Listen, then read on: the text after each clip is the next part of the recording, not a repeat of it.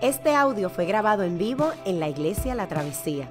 Nos alegra que puedas utilizar este recurso y esperamos que sea de bendición. Queremos que sepas que nuestra más profunda convicción, que no importando cuán útil sea esta grabación, nunca podrá sustituir la experiencia de pertenecer a una iglesia local. Sería un placer tenerte junto a nosotros en la travesía, pero de no poder ser así, nos gustaría ayudarte a encontrar una congregación donde puedas pertenecer y servir. Una vez más, nos alegra que puedas utilizar este recurso. Muy buenos días, mi nombre es Jules, yo soy uno de los pastores aquí eh, encargado de enseñanza.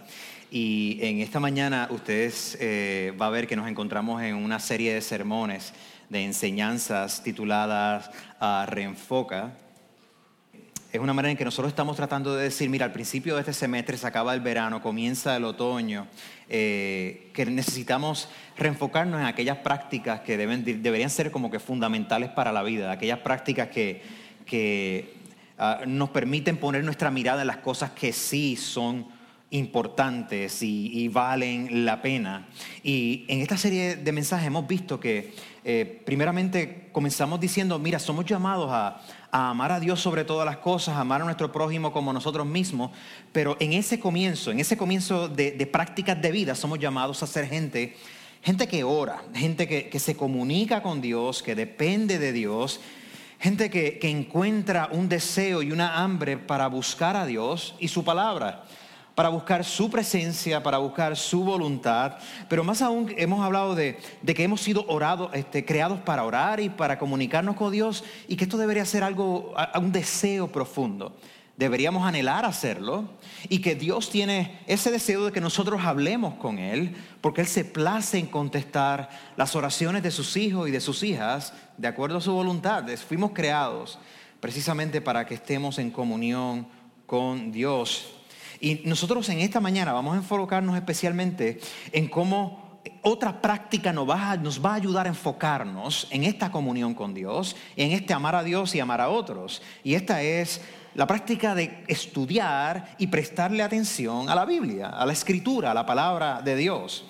El apóstol Pedro al final de su segunda carta nos lo dice de esta manera. Él espera que, crezcamos, espero que crezcan en la gracia y en el conocimiento de nuestro Señor y Salvador Jesucristo. Él está hablando a cristianos y a cristianos y le está diciendo, mi esperanza, él está diciendo a lo último de su carta, es que ustedes crezcan, que ustedes sean gente que maduren. Eh, nosotros sabemos que usualmente nadie le gusta que le digan que uno es inmaduro, ¿verdad? Eso como que echaba, como que echaba uno. No sé si te has dicho, ay, qué inmaduro eres. Ah, es como que, ¿cómo, es que soy inmaduro? Más inmaduro eres tú. Entonces, ¿sabes? Nos, ponemos en esa. Este, y, hay ciertas cosas que nosotros toleramos de, niños o de pequeños. ¿Por qué? Porque son niños, son, inmaduros, decimos, ¿verdad? Tienen que aprender de la vida. El problema es que cuando ya tú estás en 18, 25, 35 años y te pones con niñeces, entonces se convierte en un cinto, algo raro. Es como que, mano, qué inmaduro. O sea, ¿por qué? Porque sabemos instintivamente que se supone que nosotros no nos quedemos en la misma etapa de vida. Se supone que, que haya un tipo de evolución, ¿verdad? Pero la escritura nos enseña que nosotros necesitamos crecer y madurar en nuestro conocimiento de Jesús. Y nos enseña que debemos de reenfocar nuestra atención en su palabra. Nosotros nos enfocaremos hoy en prestarle atención a la palabra de Dios. Earl Weaver, que fue manejador de los uh, Orioles de Baltimore, eh, era conocido por varias cosas y una de las cosas era conocida, además de que estar en el Salón de la Fama, era conocido porque se pasaba discutiendo con los árbitros. Cualquier discusión que había, cualquier este, strike out, cualquier decisión que, los árbitros tomaban y, él, él había cuestionable, él salía corriendo de la grada, ¿verdad? A discutir inmediatamente con los referís, ¿verdad? Entonces, parte de lo que él siempre le decía a la gente, por lo menos al comenzar la discusión, por lo cual se pasaban expulsándolo de los juegos, era, ¿esto es lo mejor a lo cual tú vas a llegar o podemos esperar que te conviertas en alguien mejor? ¿Ah? ¿Esto es lo mejor? ¿Hasta aquí llegamos contigo? Entonces ahí comenzaban las discusiones. Entonces los árbitros se, se agitaban y lo terminaban expulsando del juego. Pero honestamente es una buena pregunta. ¿Esto es lo mejor a lo que tú y yo podemos llegar o se supone que hay algo mejor a lo cual aspirar? ¿Podemos aspirar a algo mejor? ¿Podemos aspirar a, crecer en la gracia y en el conocimiento de nuestro Señor Jesús? Pues, pues, yo creo que sí, que podemos aspirar a algo mucho más alto, a, a ser gente que conoce más a Dios y que vive más a Dios en cada día, en cada semana. Pero ¿cómo, cómo aprendemos esto? ¿De qué fuente, verdad? Para los cristianos, la fuente primaria de aprendizaje es la Biblia. Aprendemos porque la Biblia es el instrumento que Dios ha utilizado para comunicar su voluntad, para, para comunicar su hermosura, para, para que le podamos conocer y amarle. Dios no solamente actúa, Dios habla. Eso es un reclamo radical de la fe cristiana. En el principio Dios dijo. Dios se comunica, Dios comunica su voluntad a nuestras limitaciones, con nuestros prejuicios. Dios nos habla, Dios habla a nuestro espíritu, habla a nuestra mente. La Biblia es el instrumento que el Espíritu Santo utiliza para, para formarnos, para hacernos como deberíamos ser. Internaliza la palabra, la hace que, que la vivamos, la, lleva a nuestra mente, la usa como, como una espada de doble filo, dice la Escritura, para que nosotros podamos batallar la batalla de la fe con una sabiduría que no proviene de nosotros, sino que proviene de Cristo. Algunos de ustedes se han dado cuenta que cuando eh, antes de venir a ser creyentes, antes de venir a seguir a Jesús, les importaba un blero lo que la Biblia dijera. La Biblia es un libro más, es una colección de libros, es mitología, es etcétera. Yo llevo décadas estudiando la escritura y hubo un momento en mi vida donde yo estaba en esa posición. Yo sé lo que es estudiar asuntos de arqueología, sociología, filosofía de religión, todas estas cosas, lo enseño en la universidad. Pero llega un punto en que mi postura de confiar en este libro que reclama ser inspirado por Dios tiene que venir desde una intervención de afuera. La escritura dice que nosotros en nuestra vida cotidiana estamos cegados por el enemigo de las almas, Satanás. Estamos cegados, que hay cosas que no las vemos a menos que Dios abra los ojos. Y nosotros vemos en la escritura que nos dice que el príncipe de este mundo ha cegado los ojos de nuestro entendimiento para que no veamos la luz del Evangelio, pero el Evangelio de Jesús, su palabra, su buena noticia, nos ha abierto los ojos para que podamos ver su gloria. Y su gloria es testificada en este libro, en la Biblia. De hecho, nosotros somos gente de la Biblia no porque seamos bibliólatras, somos gente de la Biblia porque somos gente de Jesús. Y, por cuanto Jesús creyó en que las palabras de Dios podían ser inscritas para ordenar nuestra vida, nosotros le creemos a Jesús. Así que soy gente de la Biblia porque somos gente de Jesús. De hecho, mire cómo lo dice la Escritura. El apóstol Pablo lo dice de esta manera, toda la Escritura es inspirada por Dios y es útil para enseñar, para reprender, para corregir, para instruir en la justicia, a fin de que el siervo de Dios esté enteramente capacitado para toda buena obra. Nota nota la convergencia entre esa inspiración de Dios, es una palabra que tiene un propósito, nos va a formar, nos va a enseñar, es útil para corregir, para darnos vida, pero es para que estemos capacitados para actuar, para vivir de cierta manera. No es solamente que veamos que se ve chévere, no, estamos es para que para, para toda buena obra. Como cristianos entonces nosotros queremos que la Biblia es el mapa, es la brújula inspirada por el Señor para que nos conduce, que nos conduce a, disfrutar a Dios, a amar a Dios, a amar a nuestro prójimo, a participar de la misión que Dios tiene para nuestra vida. Y la misión que Dios tiene para, para, nuestra vida, créame que no se trata de usted, te excede, se desborda hacia otros. Y muchos de nosotros estamos en busca de un propósito, de una última misión en nuestra vida. Quiero sugerirte que en esta mañana necesitamos enfocar, reenfocar nuestra búsqueda de Dios, aprendiendo su voluntad en su palabra. Necesitamos reenfocar nuestra búsqueda de Dios, aprendiendo su voluntad en su palabra. Esto fue lo que los primeros cristianos hacían desde el principio. Ellos se esforzaban por explorar y comprender y tratar de explicar lo que Dios estaba haciendo en su Hijo Jesús lo que, lo, que, lo que sucedió en su vida, muerte y resurrección.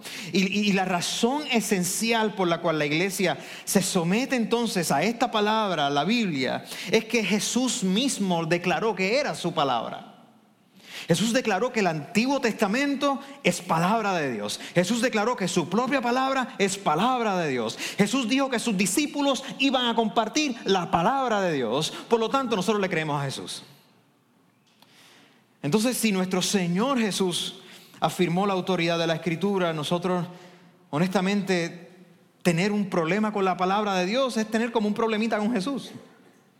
Está bien, podemos tener problemitas con Jesús, pero seamos honestos y vamos a Jesús, vamos a su palabra para confrontar nuestros problemas.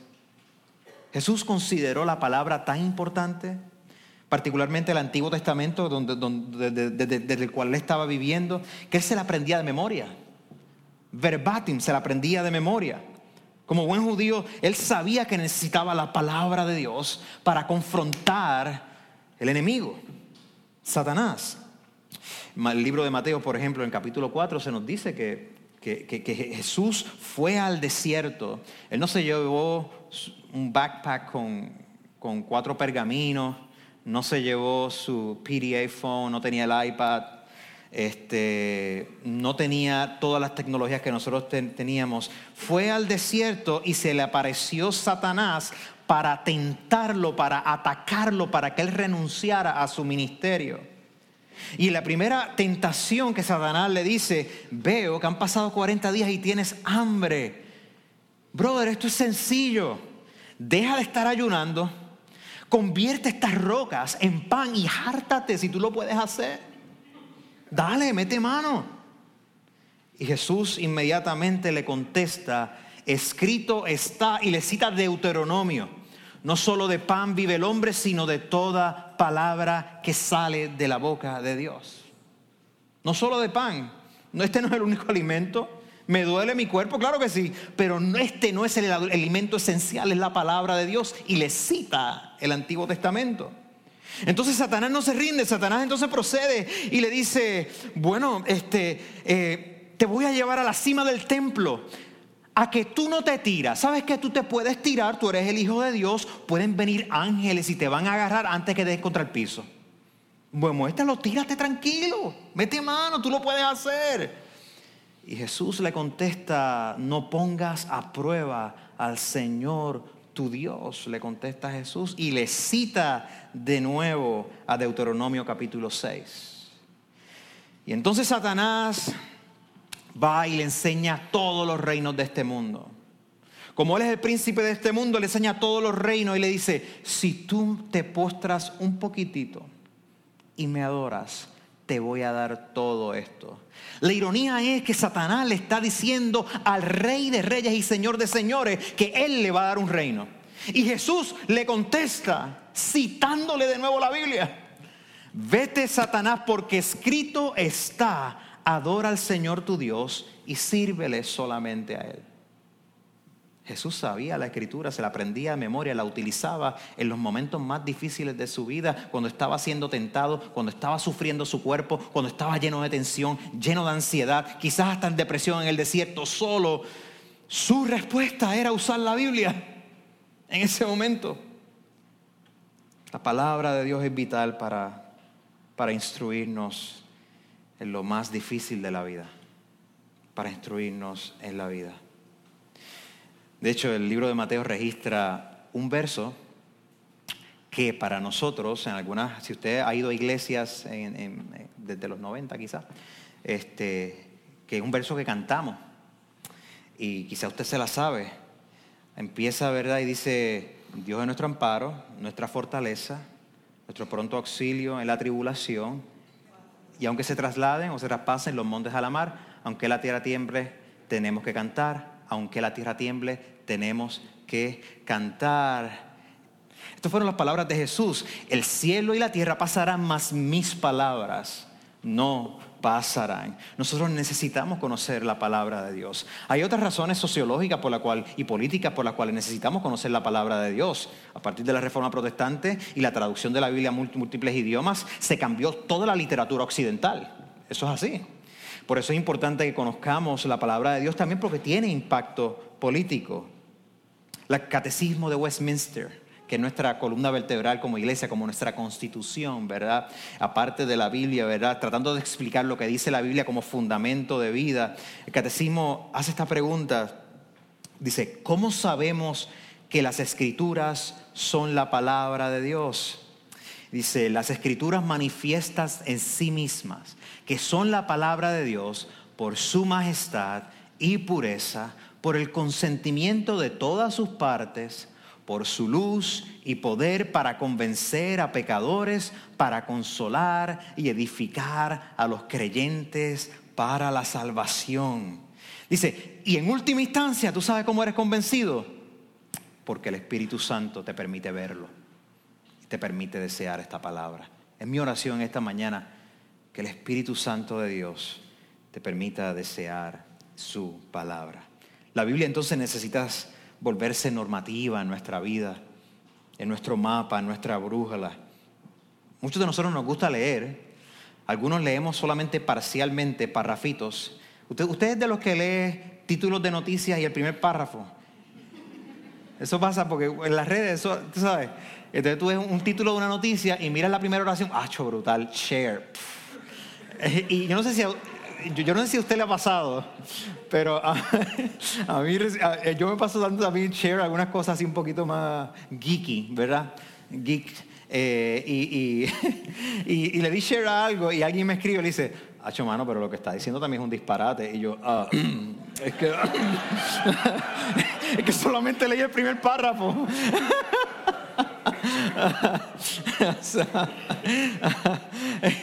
es, bueno que podamos leer, pero nosotros tenemos unos hábitos que a veces no nos permiten leer bien.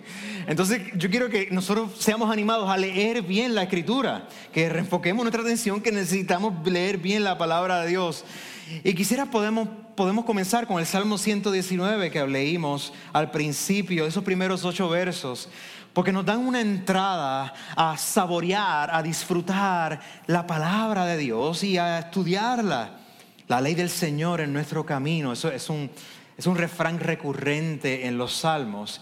Y los salmos son el himnario del pueblo de Israel, fue el himnario que Jesús utilizó para sí mismo. Y Jesús, sus devociones, lo tenía que utilizar como un judío fiel. Mira cómo comienza el salmo. Dichosos los que van por caminos perfectos, los que andan conforme a la ley del Señor. Dichosos los que guardan sus estatutos y de todo el corazón lo buscan.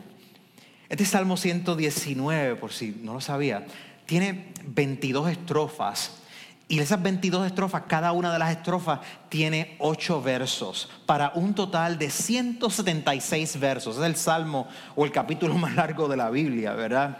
Y en estos versos se explora de múltiples maneras el poder, la autoridad y la suficiencia de la palabra de Dios para atender todo en la vida. Lo interesante también es que cada estrofa, estas 22 estrofas, cada una comienza con la primera letra del abecedario hebreo. Así que en el idioma original, estos ocho versos que vamos a ver, todos comienzan la primera palabra con la letra A, Aleph en hebreo. obviamente como es una traducción no vemos ese, ese, formato, pero si usted tiene una Biblia, hay Biblias que lo que hace es que te ponen Aleph arriba, o, la letra A, entonces te dan los ocho versos y después en el verso 9 dice uh, Bet, entonces la letra B. Así que básicamente lo que está diciendo en este, este gran poema que es el Salmo 119, Dios está cubriendo de la A a la Z. Está cubriendo todo en nuestra vida. Y nosotros vamos a ver estos primeros ocho versos. Y lo primero que encontramos y aprendemos en estos versos es que ciertamente hay bendición cuando deseamos la instrucción de Dios. Hay bendición cuando deseamos la instrucción de Dios. Dice, dichosos los que van por caminos perfectos. Dichosos es una manera de, decir eh, eh, eh, gente que está bienaventurada, gente que están gozando o viviendo un bienestar que proviene de Dios. gente que han recibido el favor de, Dios. Dichosos los que van por caminos perfectos perfectos significa caminos sin mancha, caminos, caminos puros. Y dice, los que andan conforme a la ley del Señor. La palabra ley es Torah en el idioma original y se refiere no solamente a los diez mandamientos, que son la ley, pero también se refiere a todo lo que Dios ha revelado, a todo lo que Dios ha revelado a partir de su pacto y su misericordia para con su pueblo, cómo deben ordenar su vida, cómo deben vivir los unos con los otros. Dichosos los que andan conforme a la ley del Señor. Dichosos los que, los que la leen, lo, que escuchan su palabra, lo, que hacen prioridad para, para entenderla, para, para tratar de masticarla. Y ciertamente esta palabra viene a nosotros como algo diferente. Esta fue escrita en otra cultura, en otro idioma, con otras situaciones, con gente en crisis. Pero por cuanto es la palabra de Dios, viene desde afuera y nos habla en nuestro idioma, nos habla en nuestras crisis, nos habla en nuestras luchas, nos habla en nuestras dudas también. ¿Por qué? Porque no hay nada nuevo bajo el sol. Somos seres humanos y los seres humanos son seres humanos. Entonces la palabra de Dios se convierte completamente relevante, dichosos son los que van por estos caminos perfectos. La imagen de camino de los salmos también es interesante porque se refiere a esta noción de cuando tú vas eh, por una vereda y estás haciendo tu énfasis para no caerte, ¿verdad? Estás tomando paso firme. Los judíos le llaman el halakha, la caminata, el seguimiento. Estamos en la brega, por decirlo aquí en Puerto Rico. Hay un libro que se llama En la brega, ¿verdad? Porque nosotros hablamos, hay que estar en la brega. ¿Qué estás haciendo? Bregando. ¿Qué estás en la brega? ¿Cómo estás aquí? Pues ya tú sabes, tú sabes, estamos bregando aquí, allá.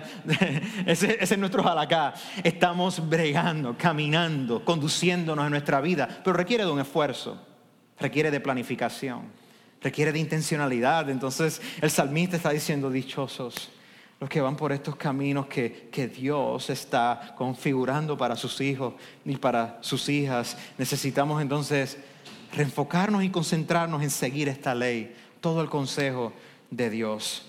El verso 2 dice, dichosos los que guardan sus estatutos y de todo corazón lo buscan.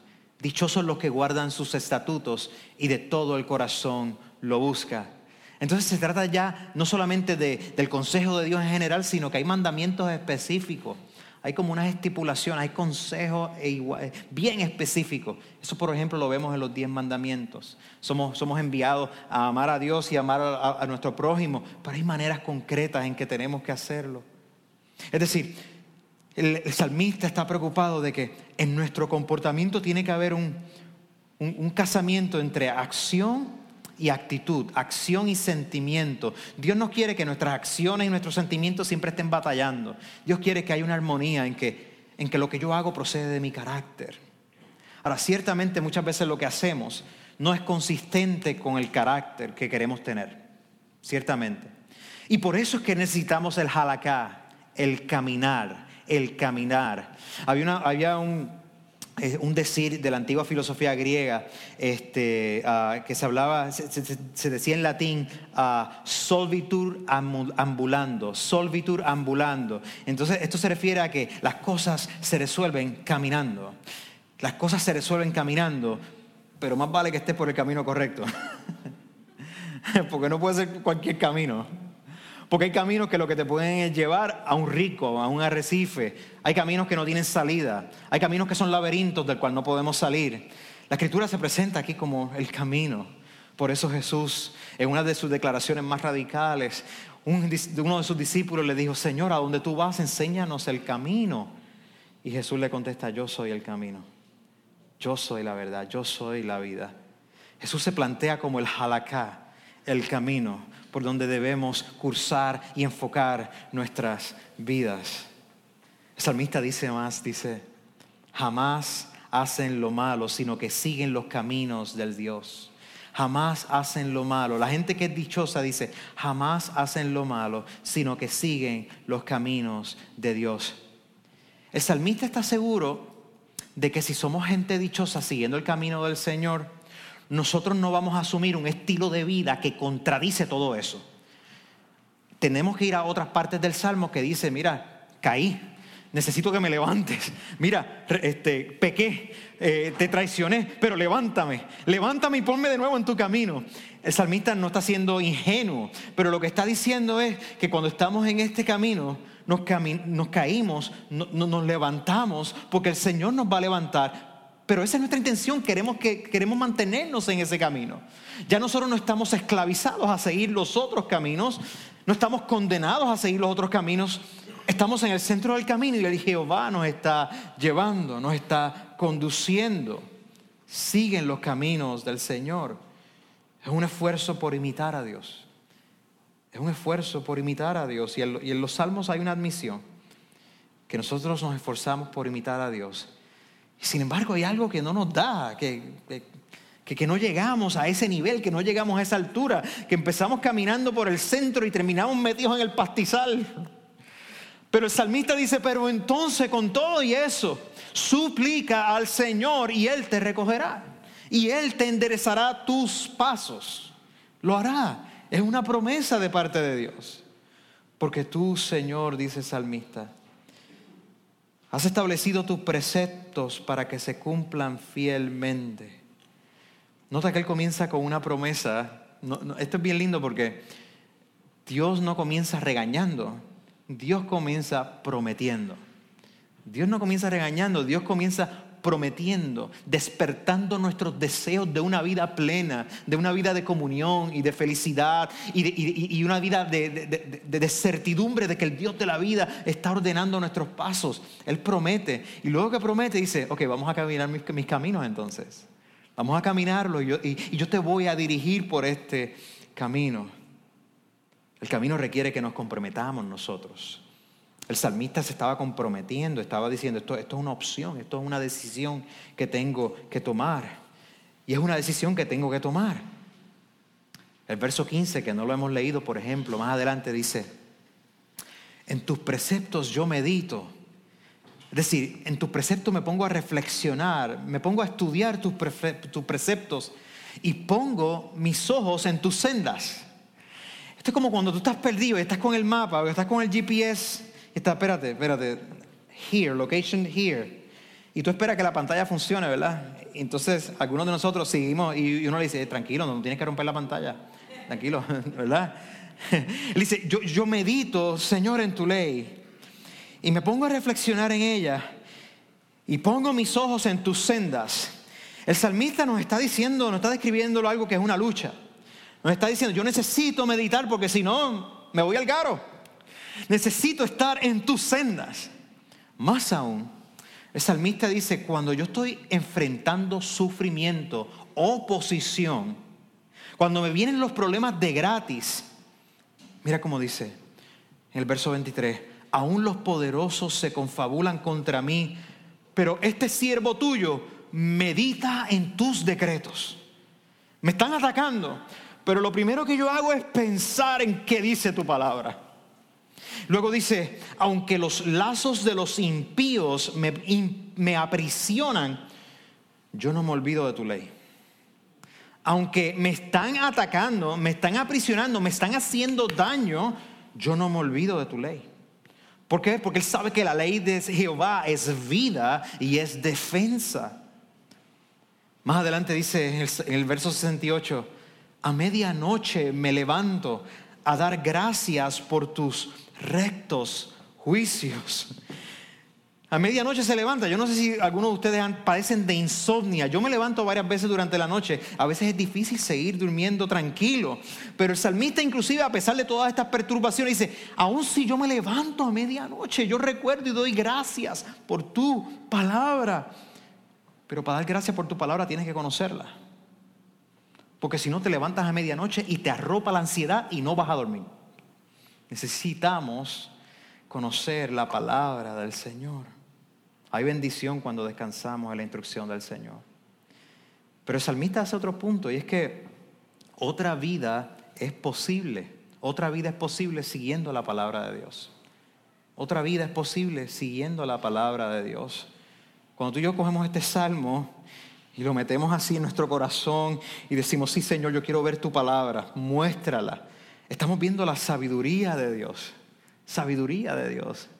Y mira cómo el Salmo brega con nuestros deseos. Mira cómo dice, cuánto deseo, cuánto deseo afirmar mis caminos para cumplir tus decretos. Cuánto deseo. Él está mirando al futuro. Cuánto deseo afirmar mis caminos para cumplir tus decretos. No, tendré que pasar vergüenzas. Cuando considere todos tus mandamientos, no voy a tener que pasar vergüenzas. Mira qué impresionante. Él dice, cuánto yo deseo el futuro donde yo estoy aquí coordinado contigo, Dios, donde estoy pensando en tu palabra, donde estoy pensando en tus decretos y entonces no voy a vivir esta vergüenza. No voy a vivir la, vergüenza cuando, cuando yo considere tus mandamientos. Y en la antigüedad esta cuestión de ser avergonzado públicamente en tu comunidad, en tu clan, era algo bien, bien severo. Perder tu reputación era, era perderlo todo. En una cultura de honor y de vergüenza, esto era algo sumamente serio. A nosotros, claro, nos avergüenzan otras cosas.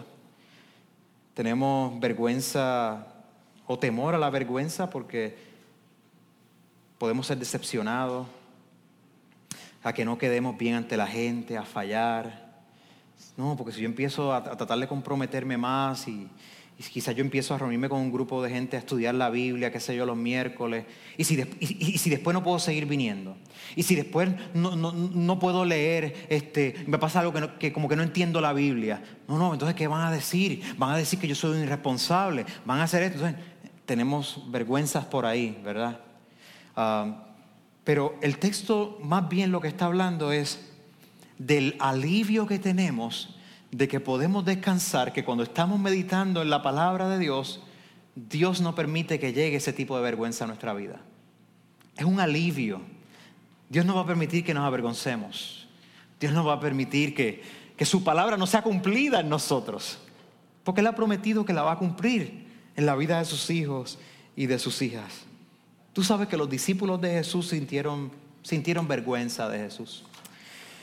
Hay un episodio bien interesante en Juan en el capítulo 6 en el Nuevo Testamento donde Jesucristo declara que Él es el pan de vida.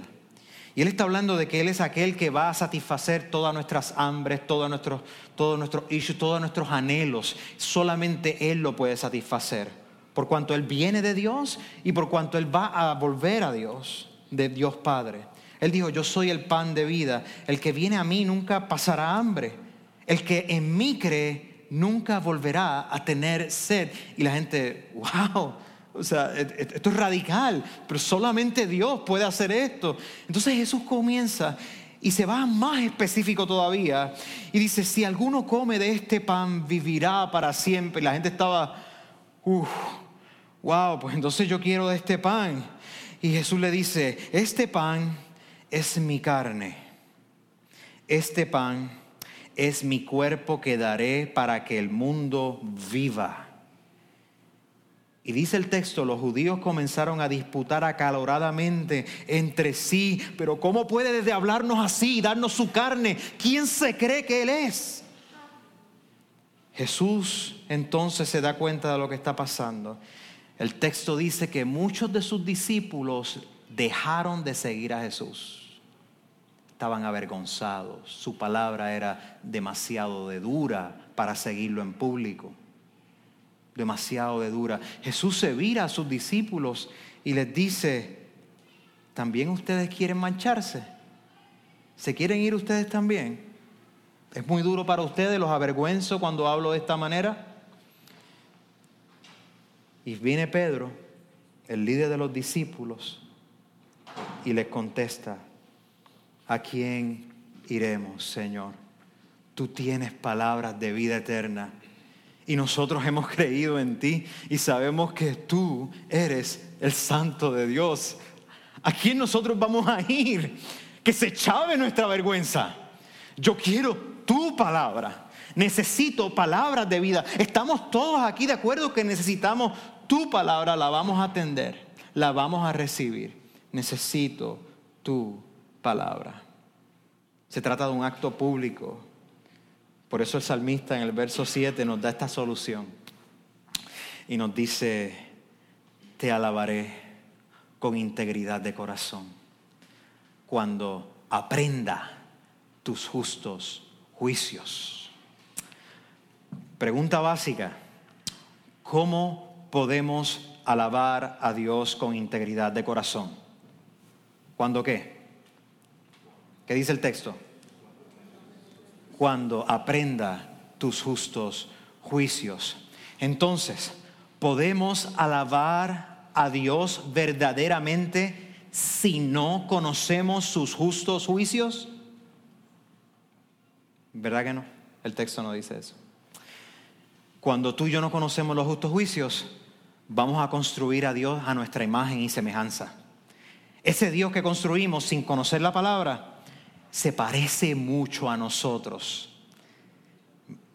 Interesantemente, para nuestro horror debería ser, se parece mucho a nosotros.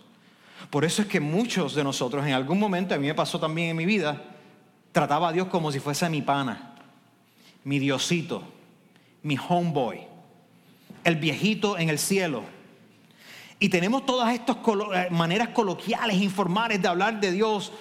Pero ese no es el rey Dios. Ese no es el rey soberano Dios que me ama y que me rescata del pozo cenagoso, del lodo, de la suciedad. Ese no es el Dios que me rescata y me da vida eterna en Cristo Jesús.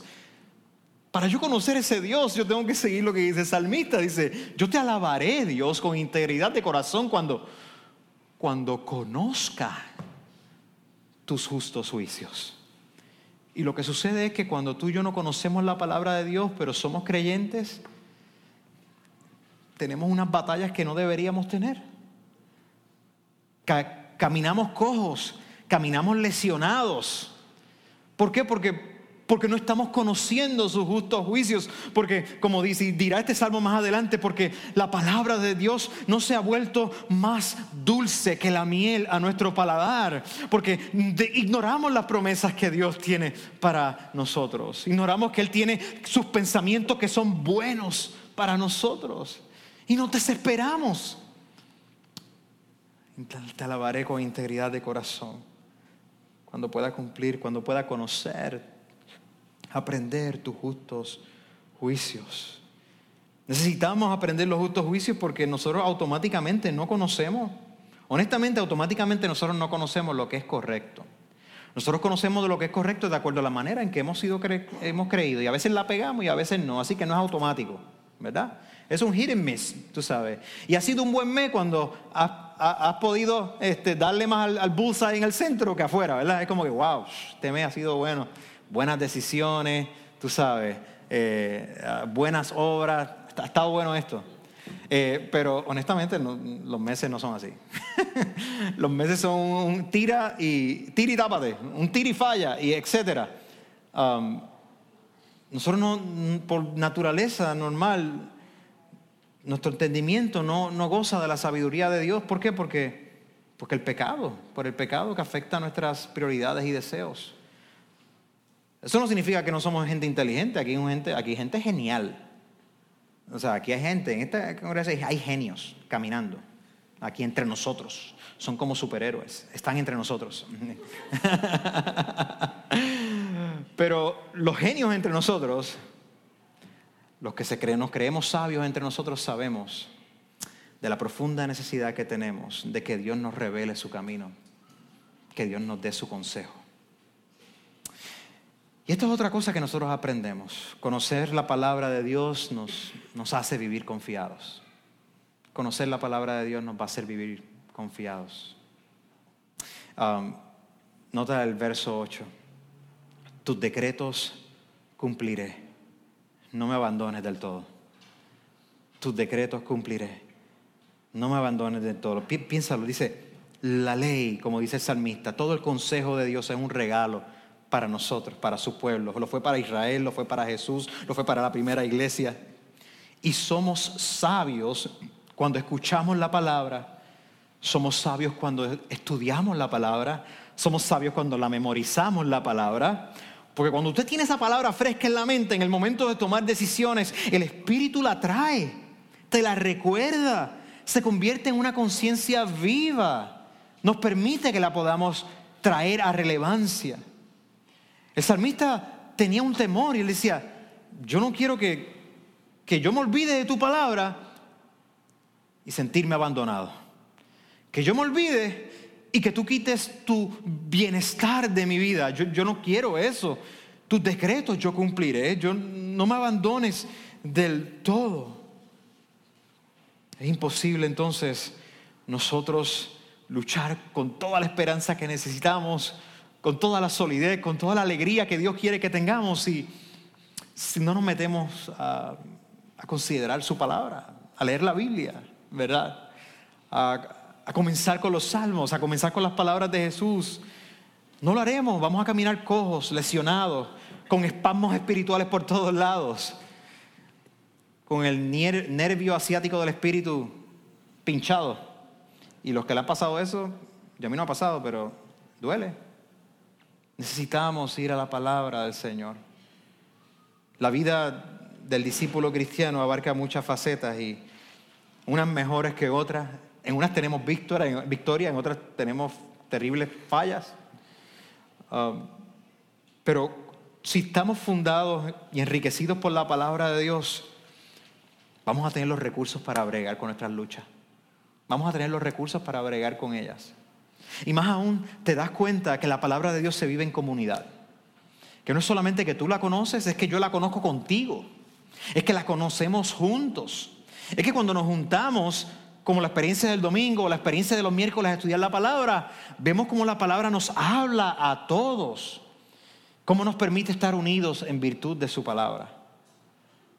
El cristiano está llamado a alabar a Dios, a, su creadora, que estamos llamados a, darle gracias cada día. Esta mañana teníamos que darle gracias al Señor, eh, eh, su misericordia es nueva cada mañana. ¿Cómo sabemos eso? Por la palabra de Dios. Esta mañana le tenemos que dar gracias a Dios porque Dios no miente. ¿Cómo lo sé? Por la palabra de Dios. Esta mañana le tengo que dar gracias a Dios porque no hemos sido consumidos, sino que Él nos ama hasta la última generación. ¿Cómo lo sé? Por la palabra de Dios. Esta mañana me levanto diciendo gracias por tu perdón. Tú has botado, echado mis pecados en el fondo de la mar. Me haces más limpio que la nieve, blanco como la nieve. ¿De dónde es eso? Por la palabra de Dios. Esta mañana sé que me levanté luchando con grandes tentaciones. Voy a caer de nuevo, me voy a chavar, me voy a escocotar, me voy a ir al sumidero de nuevo. Pero de pronto viene algo que me dice, no, no vas a, no, eso no tiene que suceder contigo, porque Dios no nos ha dado ninguna tentación que no podamos soportar, sino que conjunto con la tentación que te llega a tu vida, Dios te ha dado la salida. ¿Cómo lo sé? Por la palabra de Dios, porque si no, no, no lo podría hacer. Si no, tendría que tomar la palabra de Yuyo, de Pancho Caraqueso, que me va a decir, pues no sé, mete mano, no sé, haz lo que pueda, qué sé yo, chichi, bla, bla, no le hagas daño a nadie, tú sabes, pero qué sé yo, bla, bla. Este, no te preocupes, es una pequeña debilidad, todo el mundo es débil. Tú sabes. Y honestamente, para coger la palabra de Yuyo, para eso cojo la palabra de Jesús. ¿Me entiendes? Para coger la palabra de esa voz que tienes cerca, de esa persona que tú respetas, pero que te dice que no tienes que prestarle atención a la palabra de Dios honestamente la, decisión va a ser un poco sencilla. Déjame ver. Fernanda, o Carlos, o Jules, o Juan, o Pedro, o, o Jesús. Ah, que me voy con Jesús. ¿Verdad? Nosotros quisiéramos siempre irnos con nuestras palabras. Pero qué bueno que la palabra de Dios nos reforma a todos nosotros y nos da vida y vida en abundancia. Fe. Somos llamados a crecer en fe, pero ¿cómo podemos crecer en fe si, si no estamos seguros de la fidelidad de Dios porque no, nos acordamos de sus promesas? Necesitamos acordarnos de sus promesas, vamos a estudiar la palabra. Queremos, queremos crecer en esperanza, pero necesito conocer la palabra para poder crecer en esperanza. Porque si no, solamente va a ser que me pompié hoy o me pompié en la semana. Cuando llegue el jueves, pues se me fue la pompiadera. ¿Verdad? Pero si, pero, pero si estoy mirando la palabra de Dios, pues la palabra de Dios se mete dentro de mí. Y aun cuando viene tristeza y fortaleza, y aun cuando yo caí me reventé en el piso, me da la esperanza de que Dios me levante, yo voy a seguir, porque su palabra es viva y verdadera. Él ha prometido que no me va a dejar caer en el lodo cenagoso, en el pozo de la perdición. El discipulado cristiano entonces es un discipulado lleno de esperanza y lleno de palabra. Mira cómo Jesús lo dice. Si ustedes me aman, obedecerán mis mandamientos. Y yo le pediré al Padre, yo le pediré al Padre y Él les dará otro consolador para que los acompañe. Jesús le dijo, le dijo esto a sus discípulos prometiéndoles el Espíritu Santo sobre ellos. El Espíritu de verdad, a quien el mundo no puede aceptar porque no lo ve ni lo conoce. Pero ustedes sí lo conocen, porque vive con ustedes y estará con ustedes. ¿Quién es el que me ama? El que hace suyos mis mandamientos y los obedece. Al que me ama, mi Padre lo amará, y yo también lo amaré y me manifestaré a Él. Pero ¿cómo podemos entonces amar a Dios más esta semana?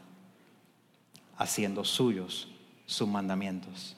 ¿Y dónde encontramos sus mandamientos? En la palabra del Señor. Qué bueno que pudiste escuchar esta grabación. ¿Qué tal si la compartes con otros? Recuerda que hay muchos más recursos en nuestra página latravesía.org, donde también puedes realizar un donativo. Dios te bendiga.